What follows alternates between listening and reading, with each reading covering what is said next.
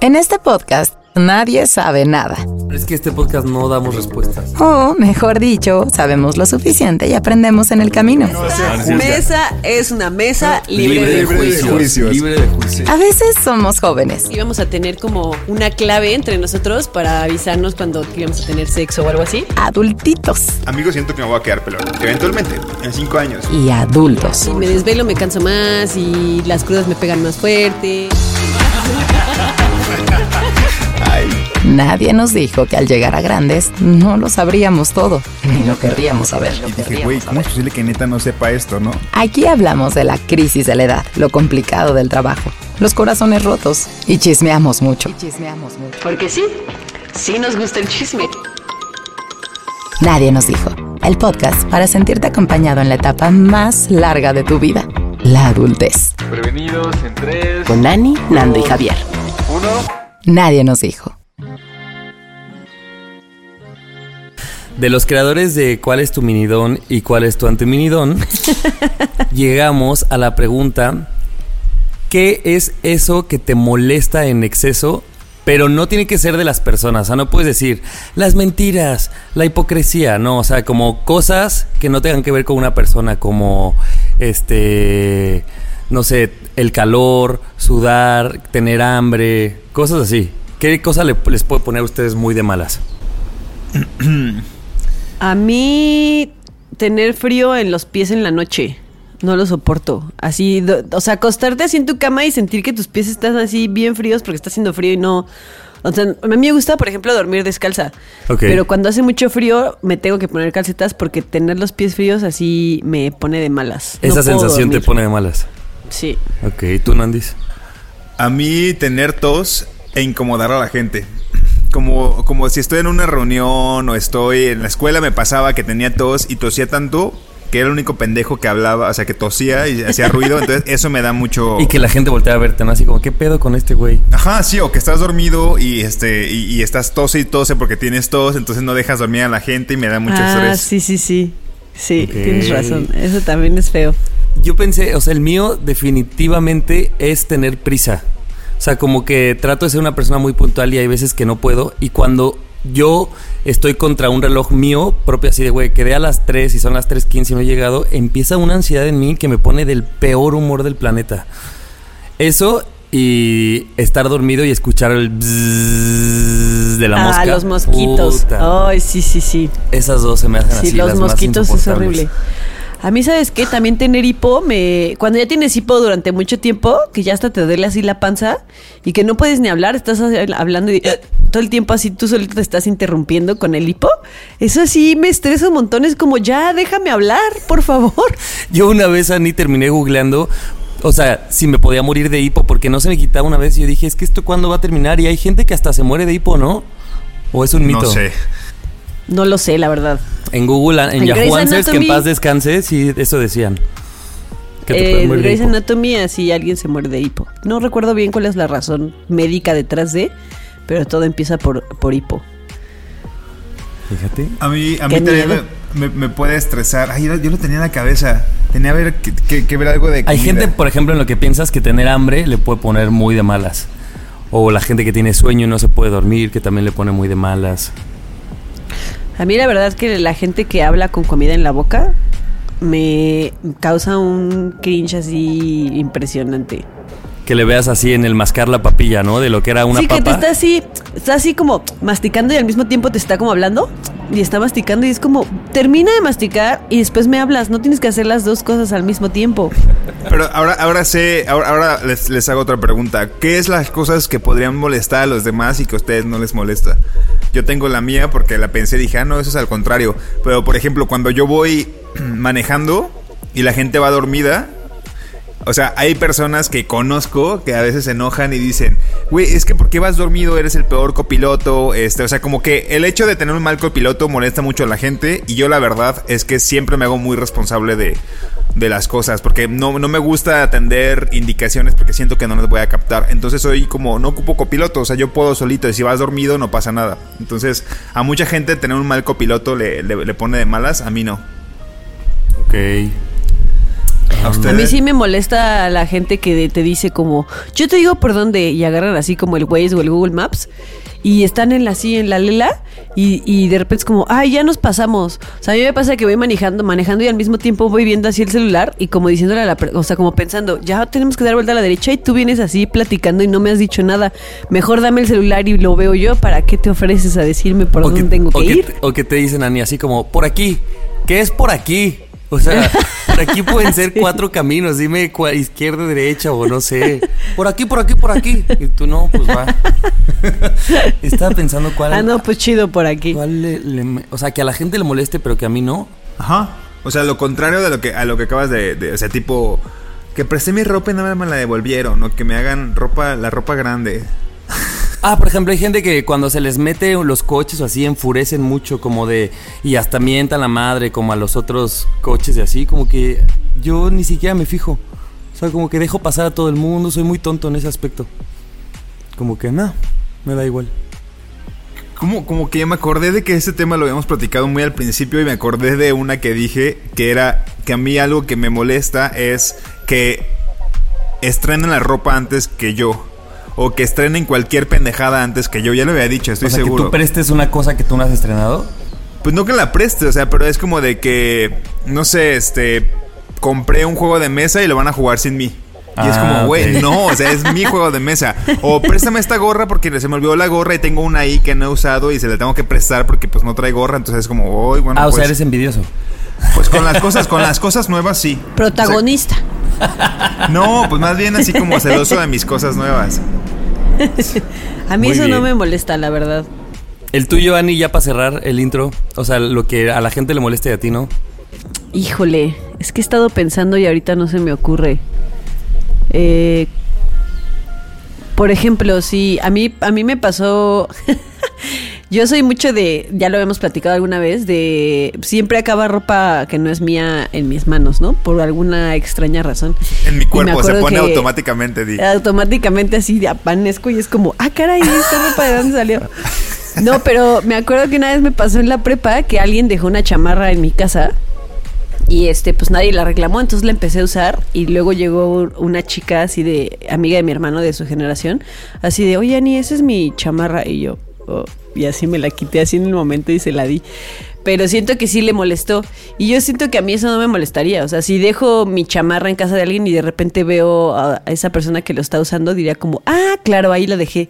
Pero Pues no es, como, es ¿por tu qué la culpa, es tu culpa por haberla dejado, güey, de la otra persona. que- Exactamente, Sí, exactamente. o sea, si usan mi ropa es como, no pasa nada. Oye, y ya para cerrar, Javier, si quieres, después te damos una, una, una cátedra de varias sesiones, Ani y yo, de cómo no enojarte si vas tarde. O sea, Ani ya De tomó cómo varios. en- Ani ya está De graduada. cómo tuitear. de Ah, cómo tuitear mientras vas tarde. De cómo estás tranquilo en el metro porque sabes que no es tu pedo. o sea, ya es pedo de que te subiste, al quedaste a las 6 y te subiste a las 5.55 al metro y va lento, pues ya es pedo del metro. Por favor, lo Pues necesito, ya, maldito, maldito transporte público. Oiga, pues que la gente nos diga qué, qué es eso que les molesta. Insisto, no es de las personas, sino del cotidiano en ustedes. Y al revés, qué es eso que a la gente suele molestarle y a ustedes, ah, no. Órale, va. Va. Pues bienvenidos. Yo soy Javi. Yo soy Nando. Yo soy Ani. ¿Ah? Ahí Que está. comience. Venga. Hiring for your small business? If you're not looking for professionals on LinkedIn, you're looking in the wrong place. That's like looking for your car keys in a fish tank. LinkedIn helps you hire professionals you can't find anywhere else, even those who aren't actively searching for a new job but might be open to the perfect role. In a given month, over 70% of LinkedIn users don't even visit other leading job sites. So start looking in the right place. With LinkedIn, you can hire professionals like a professional. Post your free job on linkedin.com/people slash people today. Nadie nos dijo que podríamos hacer trabajo en pijama y sin bañarnos. Nadie nos dijo. Pues ya sabemos que estamos en junio y que junio tiene un tinte de colores, de arco iris, este, porque es el, es el mes del orgullo LGBT. Y pues obviamente, como un, un podcast incluyente, y representativo de esta comunidad, em, pues queremos hacer un especial. Ya alguna vez habíamos hecho uno, entonces este, ah, y tuvimos un invitado y todo, entonces vamos a, a hacer un, nuevo especial. Esperamos que les guste. Y bueno, ya saben, yo eh, eh, a una, una que le gusta mucho el fútbol, pues ahora está, hay una nueva noticia respecto a la selección mexicana. Eh, porque ha, ha existido toda esta polémica del grito homofóbico que se hace en los estadios cuando despeja el, el portero contrario a la selección mexicana. Que desde hace algunos años la FIFA está tratando de erradicar, que ya no se haga este, este grito. Y pues sí, hay gente que sigue aferrada, con así desde lo más profundo de su ser, a seguir gritando es- esto.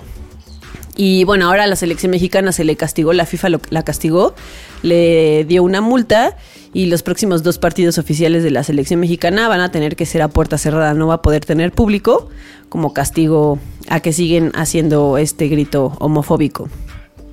Y, no está es la cañón primera vez porque que lo hacen. no, no es la primera vez que lo hacen, o sea, por Que- eso ya llegó el multan, castigo. pues. Ajá. Ya llegó el castigo así de puertas cerradas, porque de hecho el- en los partidos de la selección mexicana, eh, si, se- si se empieza a escuchar el grito, paran el partido unos minutos y hacen como una primera advertencia y se suspende por unos minutos el partido hasta que lo vuelven a reanudar y si se vuelve a presentar hay un- una segunda llamada de atención y así. Y pues como ha continuado, pues ahora ya hay un castigo para la selección mexicana que en algún futuro, si las cosas siguen así, pues podría llegar hasta que se elimine a la selección del mundial. Entonces, este, a mí me sorprende porque eh, obviamente pues salió la noticia y yo ahí voy a meterme a los comentarios en Facebook y en Twitter y de verdad me impacta cómo la gente Defiende tanto su palabra, ¿no? lo defiende como es algo así icónico de los mexicanos y cultural y no nos ¿Por qué vamos nos a lo quieren arrebatar? Ajá, y como así, hoy leí un comentario que decía como, y lo vamos a seguir haciendo porque somos mexicanos y no sé qué. Y yo digo como, qué necesidad de aferrarte a una cosa que no tiene que, o sea, que no tiene que ver con la cultura mexicana, sino que tiene que ver con un- una cultura homofóbica y machista al mismo tiempo, ¿no? Y, y que no te va a quitar absolutamente nada si dejas de hacerlo. O sea, ¿qué, qué, va, qué va a suceder? ¿Va, Y la que al contrario, Cáncer, como aficionado, como aficionado, pues le estás echando, o sea, estás perjudicando a tu equipo, ¿no? Exacto. Y eso es lo otro, ¿no? Que, que ok, hay mucha gente que, que... Yo me acuerdo hace, no sé, tres años tal vez que empezó todo esto. La mayoría de la gente era como, ay, qué exagerados, ¿por qué quieren quitar eso si es muy divertido y el estadio? Y pues como que con todo ha pasado, pasa el tiempo y más gente empieza a entender que eh, no es algo que no debemos de hacer y es algo que claro que es homofóbico y que por más que uno lo tome como chiste, no es un chiste, ¿no? O sea, realmente no es un chiste, tiene un trasfondo eh, muy peligroso y tiene un trasfondo muy, muy violento. Y mucha gente ha cambiado, pero me, me parece impactante que ah, siga existiendo gente que lo defiende y que no es capaz de ponerse en los zapatos de otra persona, ¿no? Porque pues a lo mejor para mí es muy fácil ir al estadio y gritarlo, porque yo nunca he sufrido las consecuencias de, de esas violencias, ¿no? A mí nunca me han gritado en la calle puto y a mí nunca me han golpeado en la calle por ir de la mano de mi pareja. Pero hay gente a la que sí, hay gente que ha muerto por eso. Entonces, eh, y, y aparte el fútbol, pues es un, es un deporte que está, mu- el- la homofobia está muy arraigada en el deporte. Y mm, no sé, como que me causa mucho impacto que haya gente que siga defendiendo eso o que siga defendiendo, eh, no sé, si, si algo pasa en su vida cotidiana y quieren insultar a alguien, sigan diciendo, ah, qué maricón y cosas así. Que digo, como tenemos que poner atención a esas cosas porque no están chidas y porque sí están, sí representan algo muy culero y, claro que tienen una injerencia en el día a día, aunque tú digas como, ah, es un chistecito, es un decir, es un no sé qué, claro que tiene una injerencia en el día a día, ¿no? Claro. Y aparte de que nos representa como, o sea, el, el- fútbol mexicano, o sea, cuando participa la selección mexicana y que son estos gritos en un mundial, por ejemplo, ¿no? Que pasó también en, en partidos internacionales, pues. Bueno, en partidos, pues, en general, este, de la selección. Eh, que se, se representa como si fuera una cultura y eso es lo que la gente en la televisión ve, que están gritando un, un- que están haciendo como un léxico, una palabra que, que puede dañar a las personas. Y este, y eso es lo que se ve en la televisión y eso es lo que ven otras personas del mundo, cómo no se está regulando porque la gente no está entendiendo, ¿no? O sea, el pedo de que lo siguen gritando, lo siguen gritando, lo siguen gritando como si fuera algo muy normal. Y la neta es que eso también pues te representa como país, ¿no? O sea, el hecho de que, imagínate, miles de personas están gritando esa palabra en un estadio y sin importarles nada, también habla mucho de ti como... Sí, o sea, como, como lo que es un país que no te gustaría tal vez visitar. Como que no te sociedad, gustaría- claro. Como sociedad, exactamente. Y este, y, y- y- y siento que sí vale mucho la pena también que, y, y cada vez hay más jugadores que lo hacen, como que haya más representación en las canchas. O sea, como que más personas eh, o, se, o, o se animen a salir ah, eh, de- del closet y, y- y como ser una voz para la comunidad en, en este tipo de, de, espacios. de espacios, como es el fútbol, ¿no? El deporte en general. Y eso sigue siendo noticia, ¿no? O sea, ¿cuántos deportistas no salen del closet? Y, y es algo importante, ¿por qué? Porque la mayoría del deporte, pues como es, como es, hay mucho machismo en México, pues toman mucho en cuenta a los jugadores. Y dices, güey, o sea, probablemente a una persona le da igual que yo salga del closet, porque a mí ni me ubican y es como, ni te topo. Pero si van y sacan y, y- y sale el conejo Pérez del closet, van a decir, ah, no mames, le tengo un respeto a este güey, claro, o sea, ¿por qué? Porque es una gran figura, ¿no? O sea, por eso también debería de, o sea, el activismo en el fútbol es muy importante, creo yo. Y dije el conejo La- Pérez como si estuviéramos en el 2005. Claro, la representación Campos, es sí. súper importante. el matador, ¿no? Acá, el, mat- el matador que acá. A mí, yo por eso siempre, bueno, eh, a lo mejor suena muy exagerado, pero siempre digo que el, fútbol femenil tiene el potencial para cambiar el mundo, porque el fútbol femenil es súper activista. Las, las seleccionadas estadounidenses, que son como las grandes figuras en el fútbol femenil, es la selección que lleva cuatro mundiales ganados, o sea, es la gran selección salió a jugar hace poquito un partido de la selección con sus playeras de la selección y los números en el reverso de, la, de sus jerseys eran traían la bandera este LGBT más, o sea, traían el arco iris, ¿no? Y ellas Qué siempre chido. se han posicionado, o sea, ahí en el fútbol femenil hay un montón de parejas este homosexuales que entre jugadoras que que lo dicen abiertamente, cosa que en el fútbol varonil no sucede. Entonces, eh, es súper importante que justo en estos espacios en los que se está tan arraigado el- la homofobia, pues se empiece a hacer algo, pero algo, algo verdadero, ¿no? Porque a mí lo otro que me sorprende es que pues, la FIFA está haciendo esto con la selección mexicana, pero el próximo mundial va a ser en Qatar, Qatar. ¿no? En un, en un lugar en el que la homosexualidad es ilegal. O sea, y dices como, entonces, ¿en dónde está tu congruencia, no? Ok, estás Claro, es castigando a súper una... contradictorio. Ajá, estás castigando a una selección y a su público por, por a- hacer un, gru- un gru- un grito homofóbico, pero al mismo tiempo estás organizando un mundial. O sea, un mundial, ¿no? Que es de los eventos más vistos en el mundo. eh, en, un, en un lugar en el que la homosexualidad es algo ilegal. O sea, te pueden meter Pero, a la eh, cárcel por eso. Y además, o sea, yo creo que el mensaje también de fondo ahí es básicamente afirmar o saber que el público que va a ir al mundial, pues va a ser un público, para empezar, heterosexual, ¿no? O sea, es como lo que estoy haciendo ni siquiera va a llegar a un público homosexual, porque además, pues ni siquiera podrías ir libremente y pasearte después del partido agarrado de la mano de tu pareja. Claro. ¿No? Sí, no sé bien qué, qué medidas se van a tomar cuando sea el mundial, porque eh, pues eso, justo, si, si imaginemos que, que Nando quisiera ir al, al mundial y quiere ir con su pareja, pues no debería de, correr peligro por ir a, a un evento deportivo, ¿no? No sé qué medidas se vayan a tomar, pero es como muchas veces, y yo creo que esto nos pasa a, nivel macro, como en la FIFA, pero también a, a nivel micro, ¿no? Como cambiamos ciertas cosas que hacen como mucho ruido, pero en el fondo no estamos cambiando las cosas de fondo. No sé si me estoy dando a entender. Sí, sí, sí, O sea, es como lo que está haciendo la FIFA. Miren cómo estoy castigando a la selección mexicana. Pero igual voy a hacer un mundial en un país que tiene leyes eh, homofóbicas. Entonces es como, entonces lo estás, qué doble moral, ¿no? Lo estás haciendo por quedar bien con la gente, pero de fondo no estás haciendo nada realmente. Pero debería de exigirse, o sea, eh, bueno, no recuerdo dónde había leído justo esto de que tienen que Qatar cambiar ciertas restricciones que existen y leyes para que pueda ser un lugar atractivo también. O sea, porque por, por más que digamos que el fútbol lo ve, Hasta o sea, por es, turismo. es- es de- es para gente heterosexual, güey. Claro que no. O sea, pues hay un chingo de gente de la comunidad que les mama el fútbol y que quisieran, y si tienen posibilidades, les gustaría ir a, a Qatar y estar ahí viendo partidos y después salir de fiesta libremente, ¿no? O sea, tendrán que acatar y. y ca- Qatar. Qatar tendría que acatar. Acatar como, y, y- y como llegar a acuerdos y que la FIFA exi- exija que se cambien o que, que estas restric- restricciones dejen de ser, ¿no?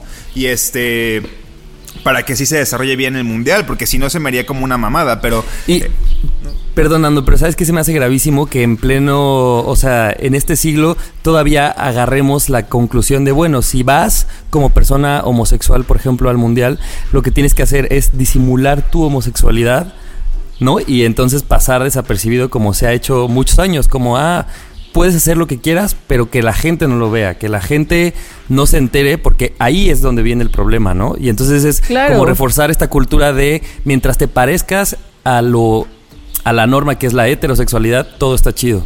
Exacto, es te están de alguna manera regresando al closet.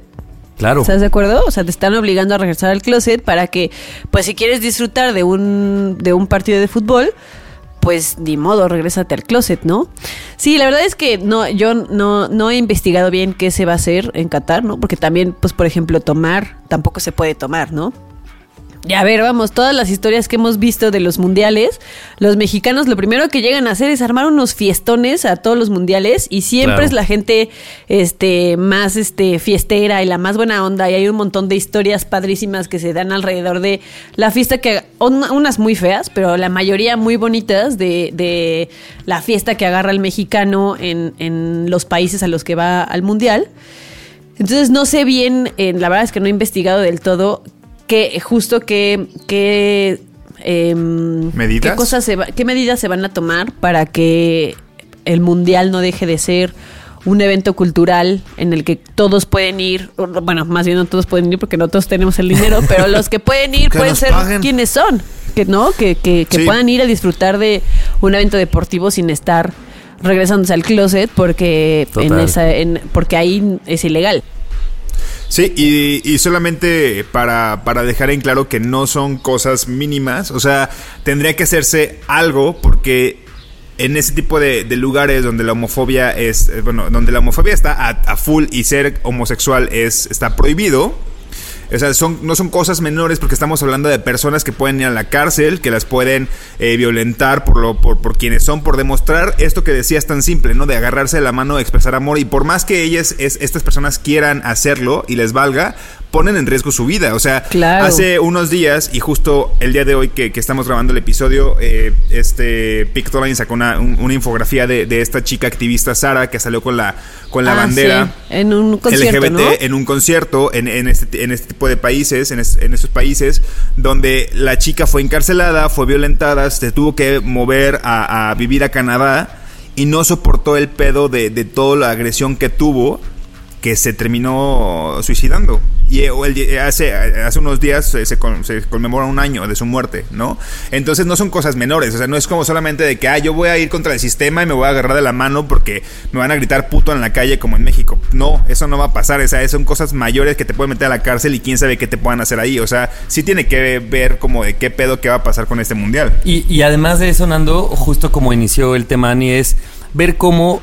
Porque luego hay gente que tiene estos argumentos como de, ah, defiendo el grito de puto porque lo hago chistoso, pero pues yo no tengo problemas si mi amigo es gay o he escuchado mucho este tipo de argumentos como de yo no llego a ese extremo, pero si lo vemos todo el panorama, pues una cosa viene de la mano con la otra, o sea, el, el que un país te Claro. prohíba vivir tu sexualidad va de la mano con que tú solo ocupes, entre comillas, el puto por diversión en un partido. Y entonces, pues para, para llegar a eso macro, a eliminarlo, tenemos que empezar a eliminarlo en nuestro cotidiano con esos simples actos, ¿no?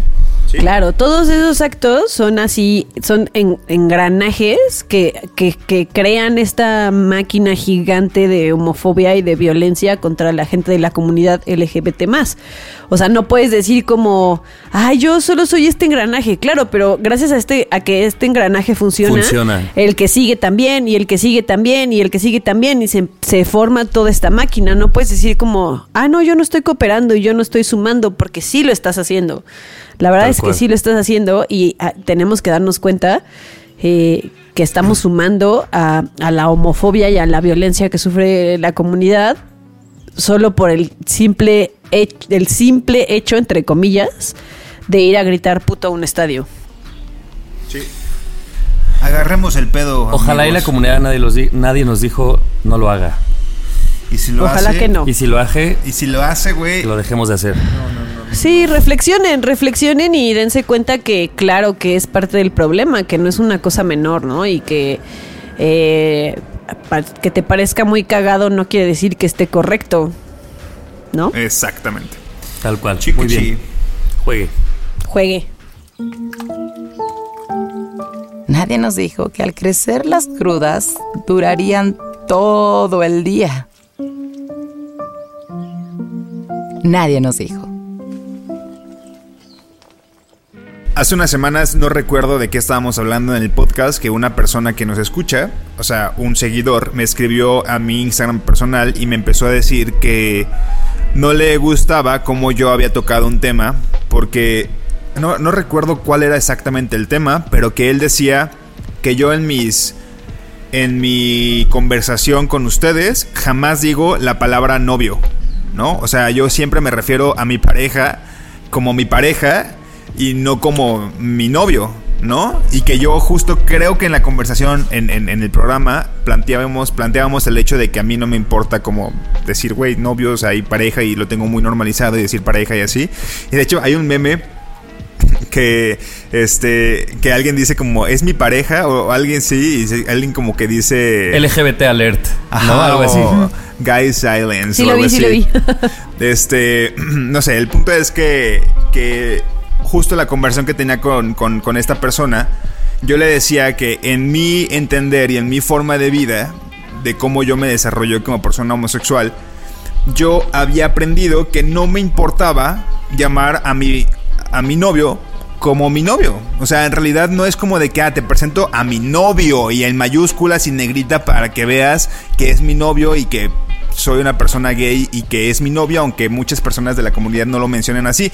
Yo le dije, yo crecí presentando a mis parejas como mis parejas y es una palabra que yo internamente pues usé y voy a seguir usando y no estoy acostumbrado a decir novio. Y él decía como que esta parte en la que nos, nos robaron ciertos, ciertas palabras a la comunidad o ciertas... Este, Como permisos, ¿no? De esa palabra solo es de ajá, esa, sí, como el hecho de, de no te voy a presentar con mi familia todavía y nos saltamos muchas cosas que en el especial pasado yo había dicho, ¿no? Que por eso tenemos como una adolescencia tardía nosotros y seguimos enfiestándonos a los 40, pues porque venimos de unas restricciones muy cabronas, ¿no?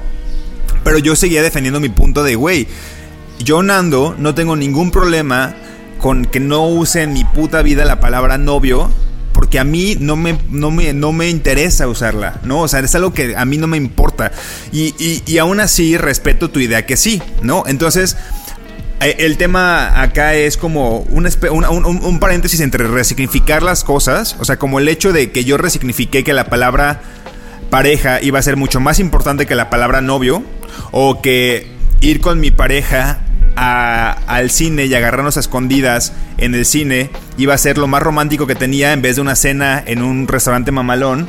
Porque yo resignifiqué las cosas personalmente, ¿no? Yo resignifiqué los momentos, resignifiqué a mi familia en su momento, resignifiqué muchas cosas, la confianza, o sea, el hecho de esto de decir, güey, es que a la familia tienes que contar todo, y yo la verdad es que comencé contándoselos, contándoselos a mis amigos, ¿no? Entonces resignifiqué muchas cosas en mi vida, y cada quien resignifica las cosas como mejor le vengan gana, ¿no? Entonces, ese es mi, mi- mi punto cuando hablamos eh, de cosas de la comunidad, de cosas tardías. Por más que yo te diga, es que yo, yo, yo la tuve fácil porque yo se lo pude contar a mis amigos. Hay personas que ni siquiera tienen amigos cercanos a quienes contárselo. Claro. Y ellos van a resignificar otra cosa. Y mi historia de vida como persona homosexual, este, no va a ser la misma. ¿No? Y ahí hablamos también de un tema que, que Y Mariana... hasta geográfico tiene que ver, o sea. Sí, ¿no? sí, sí, geografía, exactamente. No, no sería lo mismo si yo viviera en Qatar, no sería lo mismo si yo fuera un güey este, negro. La verdad, porque ahí es lo que estamos, eh, o sea, este, o si yo fuera una morra.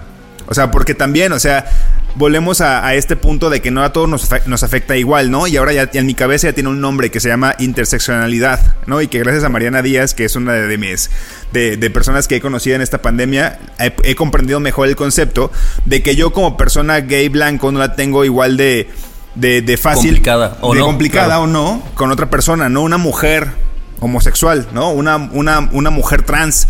Entonces es como, güey, pues cada quien resignifica las cosas y le va como le cuentan la feria, ¿no? Y no podemos dar por hecho que lo que a mí me funciona o no, le va a funcionar a la otra persona.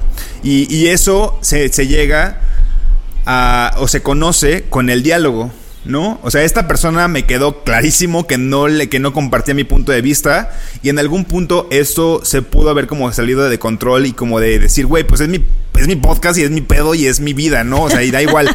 O sea, ni modo, pues ya no lo escuches. Y la verdad es que no fue así, simplemente como que le dije, pues yo opino así. Y él me dijo, ah, pues yo opino así, pero no pasa nada, te amo. Él me dijo algo así como, te amo y escucho tu podcast y me encantas, ¿no? Y yo, chido, o sea, y ahí murió. O sea, no es como de que me dejó de seguir, me bloqueó, dejó de escuchar el podcast. Que es sí, canceló. me canceló. Simplemente fue un diálogo. Fue un diálogo entre personas de la comunidad que fue como de, güey, o sea, este es tu punto, este es mi punto.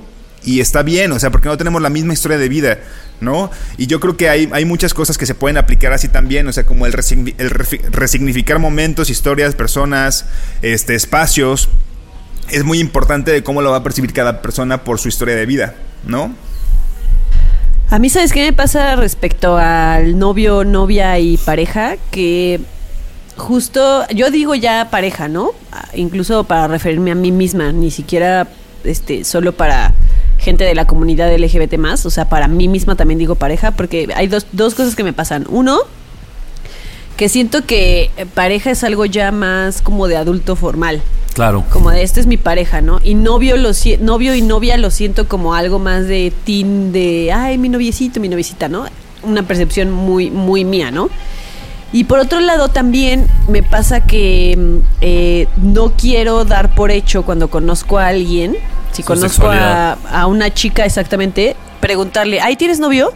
Porque entonces yo estoy eh, estoy dando por hecho su, su sexualidad, cosa que no, no me parece correcto, ¿no? Entonces la, la pareja, la palabra pareja, pues es, es neutral, abre las ¿no? posibilidades, Entonces, claro. Abre las posibilidades de decir, tu pareja, pues puede ser hombre, puede ser mujer, este, puede ser no binario, puede ser eh, trans, o sea, puede ser quien, quien tú quieras que sea, ¿no? Entonces yo por eso he, he empezado a utilizar la palabra pareja por esas, por esas dos razones. Y yo, yo digo, yo soy heterosexual y nunca he tenido problemas con decir este novio o novia, porque pues no. Pero no, no, no sé, como que me hace mucho sentido que digamos pareja. No sé por qué. Sí. Sí, es Como que no le veo nada de malo. Pero fíjense, les voy a contar al revés. Yo tenía una novia y se me quedó esto grabado y tiene años que sucedió. Una vez yo estaba, yo tenía un programa de radio y algo dije y ella estaba como afuera acompañándome y yo dije algo así como de mi pareja, ¿no? Y entonces ya acabó el programa y ella me dijo, oye, es que me gustaría que dijeras novia, porque si dices pareja, pues la gente no entiende que es una mujer. O sea, Heteronormada. Pues qué bueno que ya no andas con ella. Si me estás escuchando, qué bueno que ya no anda Por contigo. supuesto que no nos esté escuchando, pero este. Pero eso, o sea, en ese mundo yo dije, y yo en su momento, la verdad lo reconozco, yo dije como, claro, yo tengo que reafirmar mi, eh, mi orientación al, o sea, al decir que es novia. Y yo, la verdad, ahí se me quedó un chip de lo tengo que reforzar a cada rato para que a la gente no le quede a duda. Claramente yo metido en algo machista y heteronormado. Pero también, o sea, los dos. A ella, para ella era muy importante que la gente no tuviera dudas de nada. Y ahora yo digo, en este, en el Javier de ahora casi 32, digo, güey, por ejemplo, tú, Ani, así Casi como- 32 y bisexual. Casi 32 y bisexual. Pero yo digo, güey, pues si la gente quiere tener dudas en su cabeza porque yo dije pareja y no sabe dónde acomodarlo, hasta que qué gracioso, güey. Pues tú piensa lo que quieras pensar, ¿no? No sé. Pues sí. Está, está más divertido. Voy al bisexual. Ahora me divierto. Al, al que confunde. Ahora te No no, no es cierto. Lo que antes me hizo llorar. Ya ves, por, e- por empezar a decir pareja, ve cómo acabaste, ¿ya ves? Fue, sí. fue- ya, se- sí, no lo hagan. Luego van a ser parte de la comunidad, amigos. Ve cómo acabaste. Oigan, que quede claro que esto nos estamos burlando con los permisos necesarios de, de la- de- de nosotros mismos, ¿no? O sea, Como miembro de la comunidad uno se puede burlar.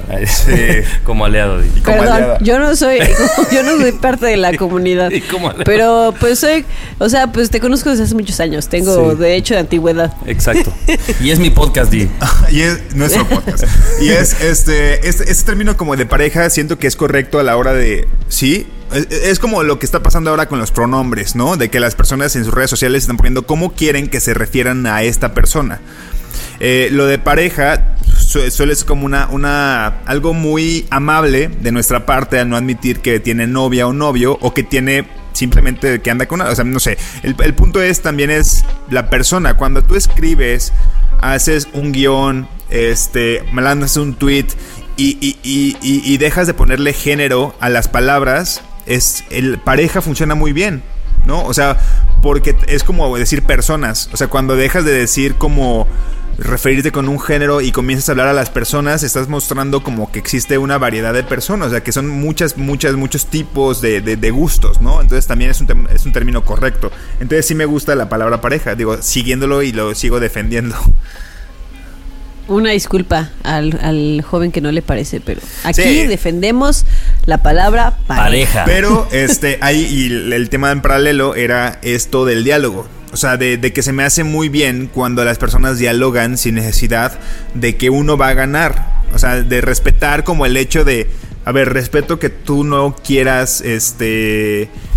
No, y, y- y desde su lógica, perdonando, pero lo que decías un poco también tiene una coherencia seguramente en su historia de vida de decir, Sí. güey, nunca me pude apropiar del novio porque seguramente presenté a mi mejor amigo toda la secundaria al güey que era mi novio y entonces ahora tengo necesidad de gritarle a todo el mundo que es mi novio porque la sociedad me lo prohibió y es muy válido en su experiencia, ¿no? Seguramente. Sí. Y está Claro. bien chido cuando dialogas con una persona que al, final terminas como de, a ver, puede ser que nos, que, que nos alebrestemos y, y- y nos prendamos en ese momento, pero que al final termine con una conversación respetuosa, como que digas, güey, pues, o sea, no, no comparto tu punto de vista, sale bye, pues no pasa Pero nada. te amo. Te sigo queriendo, ¿no? Algo así. O sea, Claro. ese tipo de conversaciones siempre se me hacen muy valiosas. Y, y a mí me ha pasado que, digo, a mí con el movimiento feminista me pasa que, em, que siento que ambos movimientos comparten algunas cosas.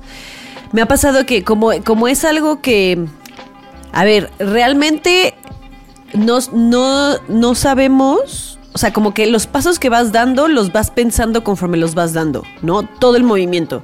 Eh, ¿A dónde queremos llegar? Claro, queremos llegar a una igualdad y a tener todos los mismos derechos, pero cómo se vayan desarrollando los pasos en este camino, pues es algo que nadie tiene la verdad absoluta y nadie sabe qué sí deberíamos de hacer y qué no deberíamos de hacer, ¿no? Entonces cuando llegas a estas encrucijadas de, ah, caray, debería de usar la palabra novio porque entonces estoy eh, pues como renegando de algo que me quitaron y entonces como me lo quitaron no, lo tengo que volver a usar o no. No, son estas cosas, estos cuestionamientos que uno se hace en el camino y que yo creo que es bien importante que lo hagamos, pero que no creamos que tenemos toda la verdad, ¿no? Porque, porque justo tiene que ver con las historias de cada una de las personas que han vivido en estas situaciones, ¿no? Eh, entonces, creo que es, es bien importante que existan los diálogos, que, que, que digamos, oye, a mí no me parece que hagas esto porque creo que estás aportando a tal o a tal cosa que es negativa pero que no lleguemos con un lo estás haciendo mal y te cancelo porque digo, hay gente que sí hay que cancelar porque se pasan, pero cuando son estas cosas como de que, ambas ambas son positivas, Y que ambas, pueden ambas posturas son positivas. Claro. Y, y pueden coexistir, exactamente. Ambas posturas son positivas. No le estás quitando derechos a nadie, no le estás, eh, no estás mermando, no estás violentando a nadie con ninguna de las dos posturas. Está padre que las, que las dialoguemos sin creer que ten- uno o el otro tiene la razón, porque la verdad es que pues estamos eh, construyendo el camino mientras lo vamos caminando. Y siempre tener presente que ahorita que, que- mencionabas este ejemplo, Ani, de que no hemos escuchado todas las voces. O sea, porque necesariamente por X o Y razón, no todas las voces siempre son escuchadas, ¿no? Que, que, que de repente eh, llegan a un acuerdo personas que vivieron como historias en común y ahí ya se llegan como de que, ah, ok, está, vamos a decir pareja, ¿no? Porque digamos que tu afectación más la de él, más la de ella, más es, nos damos cuenta de que sí tenemos que cambiarlo. Pero de repente puede llegar otra persona con una voz que ni siquiera se le había dado, o sea, me refiero como no alzar la voz de... No, y con un contexto diferente, ¿no? Con un contexto diferente, pero que una, era una voz que no había figurado y llega con un punto diferente que también es válido y dices, ok, vamos a recambiarlas, la vamos a, a volver a poner sobre la mesa el tema, a debatir, ¿no? Porque volvemos Claro. al punto, no, no, no, no, no tenemos todas las voces escuchadas, tenemos como significados y acuerdos en común. Pero después puede llegar una voz nueva que lo cambie todo y diga, claro, no había visto este punto de vista. Como el lenguaje inclusivo, incluyente, inclusivo, Claro. no recuerdo nunca cómo se le dice, pero es como, nunca nadie lo había cuestionado hasta que de repente alguien llega y dice, ok, sí tienes razón. O sea, y, ese, y eso que estabas cuestionando, salen personas y dicen, claro, a mí me afectaba y yo no me daba cuenta que me afectaba porque nadie lo, pues no me decían verlo. O sea, no, no, no era, o sea, no sabía ni siquiera que lo podíamos cambiar.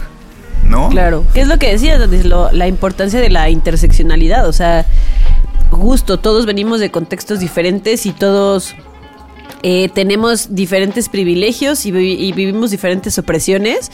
Y tienes que tomar en cuenta todos esos privilegios y todas esas opresiones, ¿no? Como decías, no es lo mismo eh, un hombre blanco gay que una mujer afrodescendiente lesbiana. Por supuesto que no es lo mismo, ¿no? Las opresiones son abismalmente diferentes y hay que aprender a escuchar todas las voces y que todas las voces obviamente sumen de alguna manera. Claro. Sí, y si pueden, sigan ya echándole el comercial, pero un día nos dijo que sí nos iba, porque es fan de Nadie nos dijo y quiere venir a hablar del tema. Sigan a Mariana-Díaz F en Twitter, que es una, es una abogada feminista interseccional que habla mucho de esos temas, ¿no? Y de verdad, desde que la sigo es como, wow, me explota la cabeza cada vez que habla de las perspectivas, ¿no? Y, y todos estos temas visto con diferentes eh, ángulos. Pero sí, sí, sí, sí, sí, sí. Súper, éxito. Venga. Hiring for your small business? If you're not looking for professionals on LinkedIn, you're looking in the wrong place. That's like looking for your car keys in a fish tank. LinkedIn helps you hire professionals you can't find anywhere else, even those who aren't actively searching for a new job but might be open to the perfect role. In a given month, over 70% of LinkedIn users don't even visit other leading job sites. So start looking in the right place. With LinkedIn, you can hire professionals like a professional. Post your free job on linkedin.com/people slash people today. Maneras diferentes de cocinar una pechuga de pollo. Nadie nos dijo. Es momento de sacar mi carta de bisexual. en tu cara, su ex de la radio. Eh, para este episodio me puse a escuchar los dos pasados porque dije no quiero ser repetitivo, ¿no? Entonces eh, me puse a escuchar los otros episodios que habíamos hablado de este tema. Y eh, cuando escuché el primerito en el que hablé por primera vez de mi bisexualidad, se los juro como que hasta dije, ay Javier, o sea, que re- reconocí que ese día yo estaba hasta nervioso de, hablar de eso y como que supongo que es normal cuando hablas de esas cosas por primera vez, pero como que yo tenía un discurso y no nada más en el podcast, sino con la gente a la que lo contaba como muy seguro, ¿no? O sea, como sé lo que tengo que decir para no dar cabida a, a- a lugares en los que me sienta inseguro, vulnerado, este, tal vez triste, tal vez no sé, como otras emociones. Entonces, pues yo creo que mi, una forma de protegerme en automático era hacer un discurso elaborado en el que yo me sentía muy a gusto. Y dije, güey, qué acartonado. O sea, y digo, no me quiero culpar, pues supongo que era una cosa nueva la procesos. que. Exacto, es un proceso. Y, y yo pensaba, venía manejando y dije, ¿de qué quiero hablar en este especial? Y primero dije, bueno, ¿qué cosas nos faltan como comunidad y como hablar mucho de la bisexualidad? Pero dije, lo que primero quiero hacer es reconocer en estos años que yo he pasado cómo ha cambiado mi mente, ¿no? En, en- vivir como una persona bisexual. Y lo me resaltaron dos cosas que quiero hablar en el día de hoy. Una fue como eh, el machismo se cruza dentro de mí, ¿no? Y un poco lo que decías tú hace ratito, cáncer, en, en tu tema. O sea, por supuesto que yo no me doy cuenta de ese machismo, pero ahora ya lo puedo poner en palabras. Y es algo terrible, pero lo quiero decir porque seguramente hay gente que también lo vive. Y en mi machismo yo tenía esta cosa como de, como asociar las cosas masculinas, femeninas. Voy a poner un ejemplo. Un día, eh, cuando yo hablé con mis papás de mi bisexualidad, yo tengo un primo que es abiertamente gay. Y como que yo en mi discurso era, eh, era como este, este discurso de no me voy a parecer a mi primo porque yo soy bisexual, lo cual entiendo que hay una diferencia, pero también entiendo que en esa en ese discurso que yo decía había una discriminación de mi parte como decir parecerse a mi primo está mal, ¿no? Como no voy a llegar a estos límites. Sí, y era por supuesto un comentario muy machista de mi parte, porque además yo lo usaba como para decirle a mi mamá y a mi papá, oigan, tranquilos, ¿no? Y ahora, o sea, veo a ese Javier de, y de atrás ni siquiera les estoy diciendo muchos años, la verdad es que es, es- es un Javier de hace dos años probablemente. Que, que es más bien hom- hom- homofóbico, ¿no? O sea, es, es un pensamiento Bueno, homofóbico claro. porque al fin de cuentas, no Sí, porque pues, es una persona Sí, sí, tiene razón, gay o razón. bisexual, quiere decir que automáticamente ya no eres homofóbico. La verdad es que no, hay muchas personas que lo son. Sí, eso, eso, quise decir homofóbico. Eh, y me pareció terrible que una forma de, de, o sea, un discurso en el que yo quería hacer sentir bien a mis papás era yo mismo agrediendo a alguien más de la comunidad. ¿No? Se me hacía terrible. Eh, y es algo que por supuesto he ido aprendiendo y también he tratado de ser como muy compasivo en mí. Y, lo que decía Sani de, de- del movimiento feminista de pues das pasos y a lo mejor en el paso dices, ay, este paso tal vez sí la cagamos y ya luego te pones las pilas y ves como por qué otro camino, por qué otra vía seguir. Como que un poco eso me resuena a mí en, en mi proceso de bisexual, como que a veces que digo, güey, esto que dije, la verdad ya no lo quiero decir porque fue una excusa o porque la verdad ahora me doy cuenta que me estaba protegiendo de ciertas cosas o como esto, ¿no? Porque yo estaba siendo muy homofóbico, este, o porque yo estaba siendo cayendo mucho en, en la heteronorma, como por ejemplo cuando alguien me preguntaba, eh, oye, ¿tienes novia? Había una cosa dentro de mí, no sé qué palabra sea, ¿qué? no, como decir, ah, mira, esta persona asume que tengo novia, entonces me hacía sentir bien. Tengo que reconocerlo. Y eso también está terrible. Sí. Como de, como de no parezco gay, ¿no? Tal cual, tal Sí. cual. Es- eso es algo que a mí en lo, en lo particular es hasta a veces puedo tener como estos pensamientos, estos dejos de, de homofobia inter- internalizada que es me veo en el espejo y digo, ah, es que mira, puede ser que no me vea tan gay. Y eso no me vea tan gay es como, ¿qué, qué pretendes, Nando? O sea, ¿qué es lo que quieres llegar No, a? y ¿Qué además, ¿cómo decir? se ve un gay? Exactamente, está lleno de estereotipos y es como Exacto. de... Y, y es como...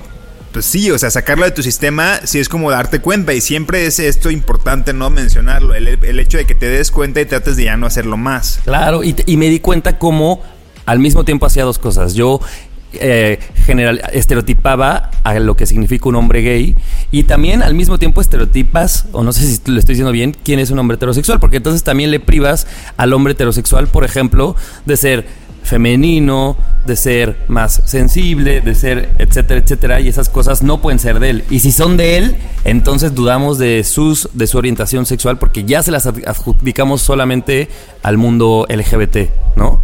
Sí. No sé, como desde una cosa tan simple como pintarte las uñas. Sí, o sea, como que evalúas tú decir, ah, esto es gay, esto no es tan gay, y esto es como güey, o sea, que dejas que cada quien viva en, su, en la comunidad como le interesa, le interese ser. Y yo sé que yo mismo puse hace mucho el episodio de no, no pongamos género a las cosas, ¿no? Y yo hablaba de la famosa piña colada. Y claro, qué fácil es decirlo, pero a veces te cachas que en ti mismo es bien difícil aplicarlo. Claro. Eh, esto que estabas diciendo, Javi, me recordó em, este especial de Netflix de esta chica que se llama Hannah, Ga- Hannah Gatsby. Gatsby. Nanette, ¿no? Que se llama Nanette, ajá, en el que ella, ella dice, pues es que cuando, cuando yo me di cuenta que yo era homosexual, me, también me di cuenta que era sumamente homofóbica, ¿no? ¿Por qué? Porque es lo mismo que pasa con el machismo, o sea, pues crecimos en una sociedad que así es. No podemos sustraernos del contexto en el que crecimos. Aprendimos cosas y se quedaron súper como eh, arraigadas en nosotros que, que cuando te das cuenta que, que ella decía, ¿no? Cuando me di cuenta que era homosexual, pues quitarme la homofobia me costó mucho trabajo. Y yo creo que a todos nos pasa en diferentes niveles y con diferentes situaciones, que te das cuenta de, de todo lo que hacías en- y que sigues haciendo hasta la fecha, este, que dices como, es que, es que, qué mal, ¿no?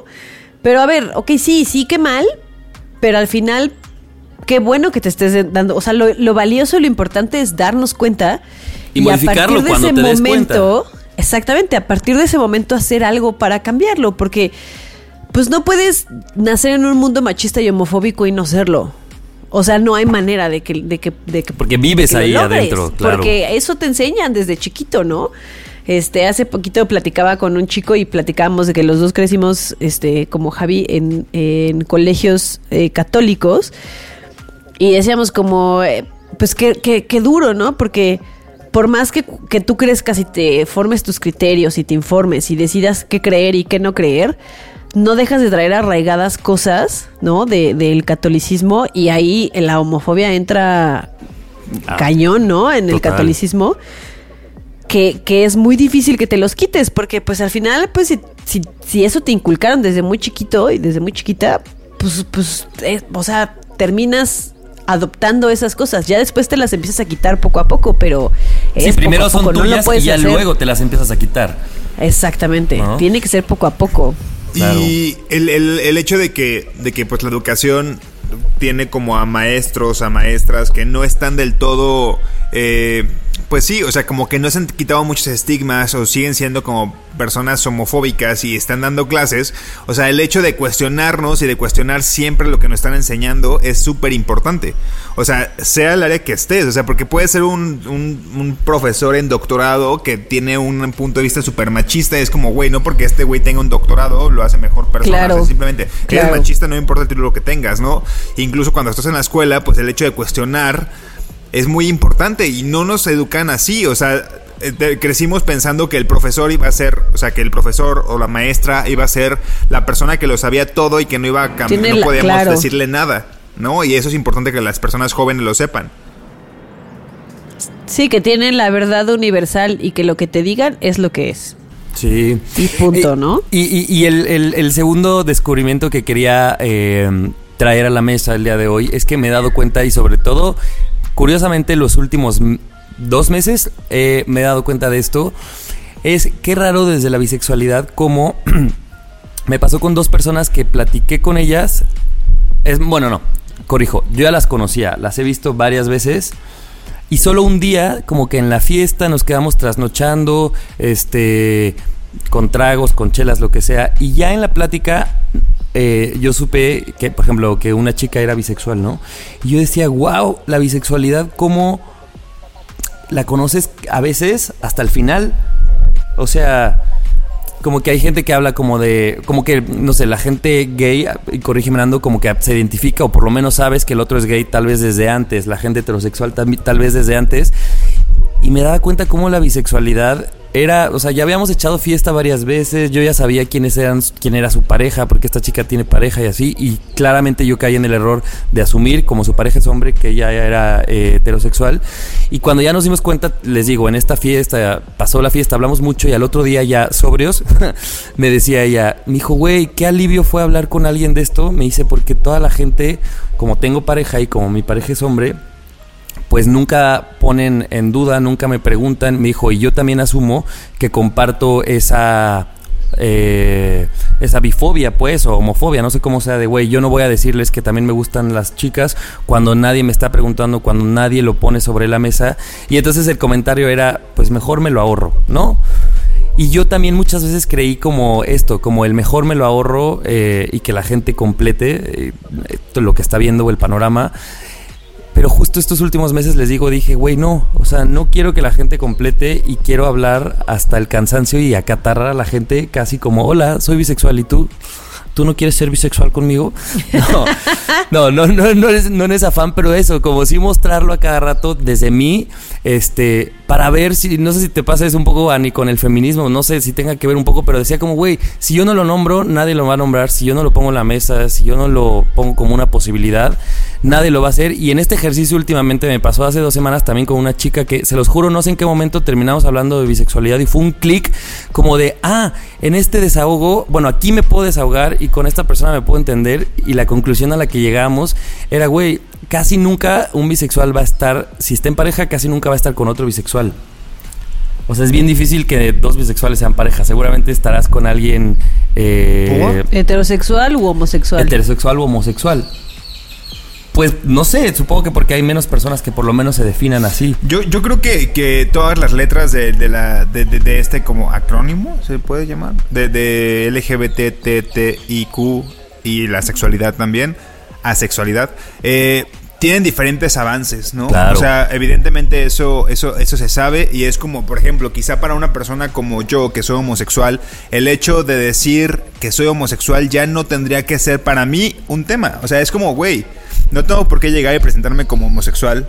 Porque ya hay una lucha, digamos, avanzada acá, Claro. ¿no? Que ya se ha superado el pedo de, güey, yo ya ni siquiera te tengo que decir ni qué pedo, pero para que tú En un entorno muy privilegiado, también hay que decirlo. Cuando tú identificas, o sea, cuando tú quieres identificar algo y, nom- y, y- que se visibilice más, tienes que nombrarlo. Y si la bise- bisexualidad no ha pasado por eso, y yo lo digo desde, desde afuera, ¿eh? No ha pasado por ese análisis como de, güey, es que la gente, la, la gente bisexual tiene que ser más visible para que se entienda que están ahí, que, se, que existen, tienen que decirlo. Porque si no, no, no es el mismo proceso que las personas gays. O sea, no va a ser igual nunca. Entonces, Claro. este, yo creo que sí, sí son como avances diferentes. Yo a mí, en lo personal, yo, yo diría, güey, yo no tengo ni por qué decirte cuáles son mis preferencias. Pero si fuera bisexual, sí llegaría como, hola, soy Nando y soy bisexual, ¿eh? O sea, porque tenemos que visibilizar este pedo. Pero no sé cómo lo veas tú. Sí, o sea, pasé por una época de decir, güey, porque eso, como dices tú, Ani, a veces llegas a momentos en- de, de dilema de, a ver, pero si las etiquetas son malas, ¿para qué yo voy y me, y me etiqueto y me presento con todos con una etiqueta?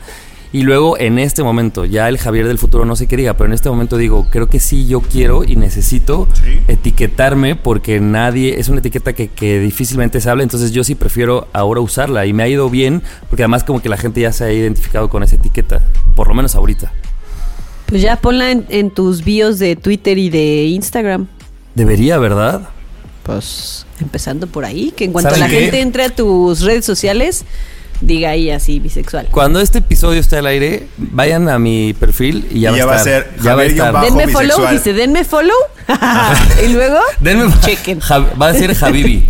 Javibi No, mira, Javibi- tengo uno. Javibi sexual. Javier B, la B es de bisexual, No de basurto. no de basurto. No de basurto. Y tu mamá bien ofendida porque no es pero muy discreto. No, ya no voy a ser discreto, güey. Javibi bisexual. Javisex. Javisex. Que son sus Este, eso, y, y mi, mi conclusión de este tema es que seamos más compasivos con nosotros, sobre todo la gente que está eh, caminando eh, y que no sabe muy bien cómo llevar este tema con su familia, con sus amigos, probablemente ni siquiera con ellos mismos, que sepan que seguramente la van a cagar en muchos eh, argumentos, en muchas acciones, que van a decir cosas que probablemente después se arrepientan, pero que no pasa nada, que si se arrepienten después es eso, porque están aprendiendo, porque no hubo algo que quisieron perjudicar a alguien y que entonces siempre pueden como reconocer en que la cagan, regresar y armar nuevos discursos y nuevos pensamientos. ¿No? Sí, me late. Suscribo. Suscribo. Que quede en acta.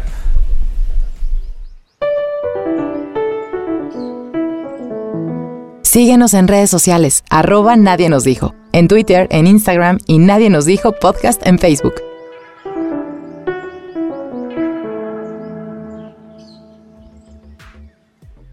Nay nos dijo que es bien bonito ver junio pintado de colores, pero que no se nos olvide sumar al movimiento desde dentro o como aliados todos los meses.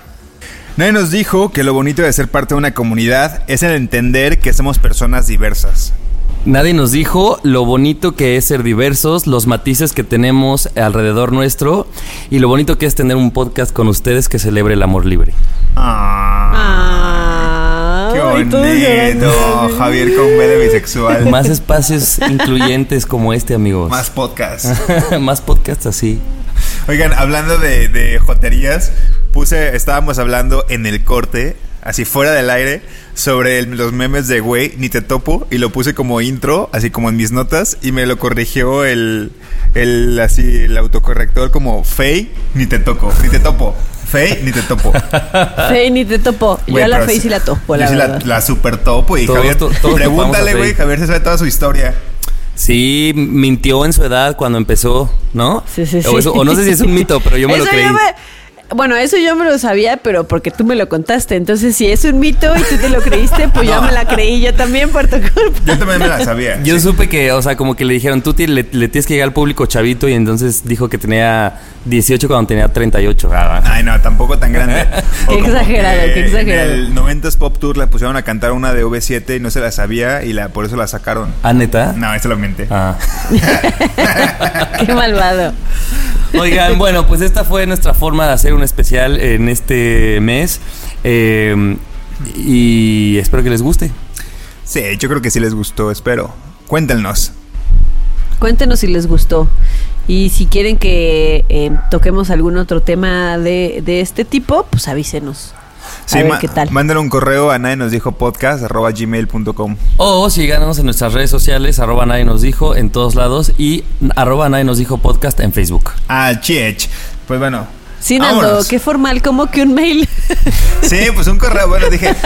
mira, Si la- usted ya, si usted está arriba de quien 50 años puede mandar un correo, exacto. Güey, sí nos han mandado correos y yo lo, yo- yo- lo segundo es que lo dije como en tono de broma y después ya como, como de que dije voy a decir un email y se me salió el que sí es. Es O que sea, amigo, bueno, sí es- tenemos. ese es un tema, pero hay, hay bromas que ya no podemos hacer porque en nuestra edad ya la gente no las toma como broma. No, ya van a decir. ¿Qué, qué godines estos tres? Como tu tema del morrito, Ani, cuando hablamos tú y yo. Ya será, ya será próximamente tema de nadie nos dijo. Muy bien. Bueno, Por supuesto que sí. pues nos escuchamos el próximo martes. Ánimo pues, yo soy Nando. Yo soy Ani. Yo soy Javi. Adiós. Javi bisexual. Ah, Eso. Nos queremos. Bye. Nadie nos dijo. El podcast donde hablamos de lo que en serio nadie nos dijo. Cada semana, nuevos temas de la adultez que deberían contarse. Con Ani, Nando y Javier. Nadie nos dijo.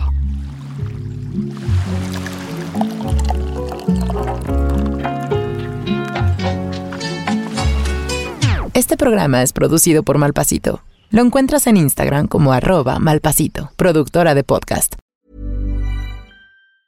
If you thought the only way to get a more defined jawline with natural looking results was through surgery, think again. Juvederm Volux XC is a non surgical injectable gel filler that improves moderate to severe loss of jawline definition and can help you achieve natural looking results with little downtime. Even better, this improved definition lasts up to one year with optimal treatment. No maintenance required. Improve jawline definition for a smooth, sculpted look with Juvederm Volux XC. For important safety information and to find a licensed specialist, visit juvederm.com. That's J U V E D E R M.com. Not for people with severe allergic reactions, allergies to lidocaine, or the proteins used in Juvederm. Common side effects include injection site redness, swelling, pain, tenderness, firmness, lumps, bumps, bruising, discoloration, or itching. There's a risk of unintentional injection into a blood vessel, which can cause vision abnormalities, blindness, stroke, temporary scabs, or scarring. Talk to a licensed specialist to find out if it's right for you.